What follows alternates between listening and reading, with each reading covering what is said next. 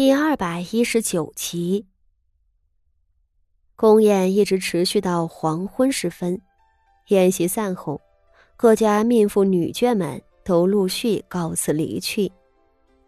若是平时，为太后、皇后祝寿的宴席结束后，还会举办花灯晚宴，命妇们给太后、皇后朝拜叩头，一一献上贺词，并接受皇家的赏赐。今日在黄昏时分散席，已经是一切从简了。富家众人战战兢兢的随着命妇们一同出宫，一路上仍心有余悸。傅老夫人一直抓着傅锦仪的手，步履蹒跚。只是，在傅家人惶恐不安的同时，四周同行的贵妇们。却有不少人上前搭讪。富家大爷官位不高，今日赴宴的命妇们大多品阶在傅老夫人之上。此前这些高高在上的人家对傅家可没什么兴趣，更不会主动搭话。此时也不知是怎地了，一路上遇到好几位贵妇，都特意停下来和傅老夫人问安。甚至那完全没有交情的人家也上来打招呼。傅老夫人虽然心神不安，倒也是见过世面的，一一同众人见礼。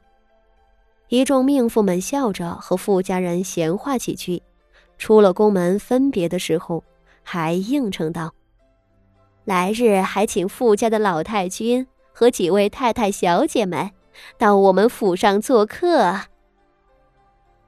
傅老夫人客套的应了，心里隐隐明白些什么。而等上了马车，一路行驶至八角街的时候，又遇上了两家相熟的府邸。这两家人此前就和傅家有交情，凑上来搭话的时候也并不尴尬。其中那位晋阳侯的夫人为人直爽，上来和傅老夫人笑道。贵府中养了个好孙女儿，上回得了太后娘娘的册封，今日又得了皇后娘娘的亲眼，老太君真是好福气。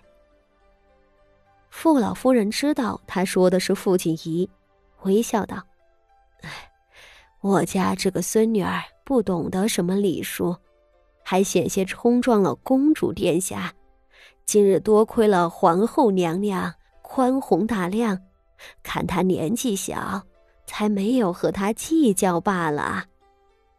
对方却笑道：“哎，您这话就谦逊了。您家那位县主可不是个简单人物，皇后娘娘已经喜欢上了县主。皇后娘娘和太后娘娘又是不一样的。”县主的福分也必定会福泽贵府上下，日后呢，您就等着喜事上门吧。这位夫人浅浅的说了几句，便告辞而去，留下来的傅老夫人却微微怔住，若有所思，仿若是为了验证什么一般，在皇后千秋节过后的第五日。便有一道旨意颁给了傅家，并非是皇后封赏傅锦仪的旨意，而是擢拔傅家大爷傅守仁的圣旨。傅守仁是在早朝之后接了圣旨，旨意上是将傅守仁从吏部侍郎调任为刑部侍郎，并代行刑部尚书的职责，和吏部不一样。刑部的尚书大人得了疾病过世，刑部尚书这个位子已经缺位半年多了。刑部的大局都是由侍郎主持的。刑部掌管刑狱，和王公贵族牵扯颇多，又肩负着彻查白莲教余孽和反贼势力等重大的职责。这个位置和百官的牵扯并不大。不似吏部那样掌握着官吏考核的命脉，然而，他却是直接和皇族牵连的。皇室里所有的龌龊事都会委派刑部来查，皇族里那些有逆反之心的人也是刑部监管的。因此，刑部这个位置因受皇室的看重，和吏部一样，成为了香饽饽。因着刑部尚书空缺，代行尚书职责的刑部侍郎就更受人眼红了。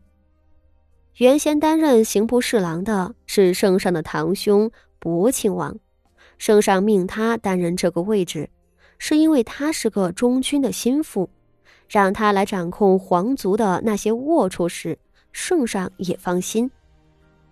然而，这博亲王虽然忠心，却不是凭着考科举的真本事做官，他胸无点墨，有德无才，担当不起刑部的重任。几次都险些误了圣上的大事，圣上不得不生出了想要撤换刑部侍郎的心思。旁的臣子们也知道这一点，不少人对这个位置虎视眈眈。只是转来转去，倒是让那副手人捡了这个大便宜。刑部侍郎的头上可是没有尚书压着的，按照本朝官场升迁的惯例。只要刑部侍郎政绩突出，那尚书的位子就是给他留的。而且，就算是不提升迁的事情，六部掌管的那都是朝堂命脉，身为刑部侍郎却能担当起尚书的职责，相当于是把偌大的刑部收入囊中。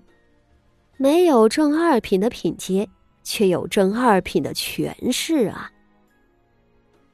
副手人在皇宫里接了这道旨意的时候，整个人都是懵的。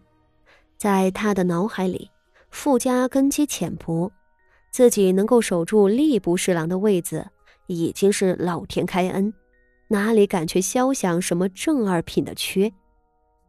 刑部侍郎这个微妙的位置，定是要留给那些树大根深的名门望族，或是皇室里的亲王之类。哪里能轮到自己？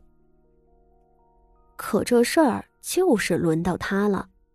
刑部侍郎的位子仿若一只硕大的馅饼，砸得副手人晕头转向。他不明所以的接旨出宫，等回了府，府中的妻儿老小也早有宫中女官前来传了话，也都是既欣喜又迷糊的状态。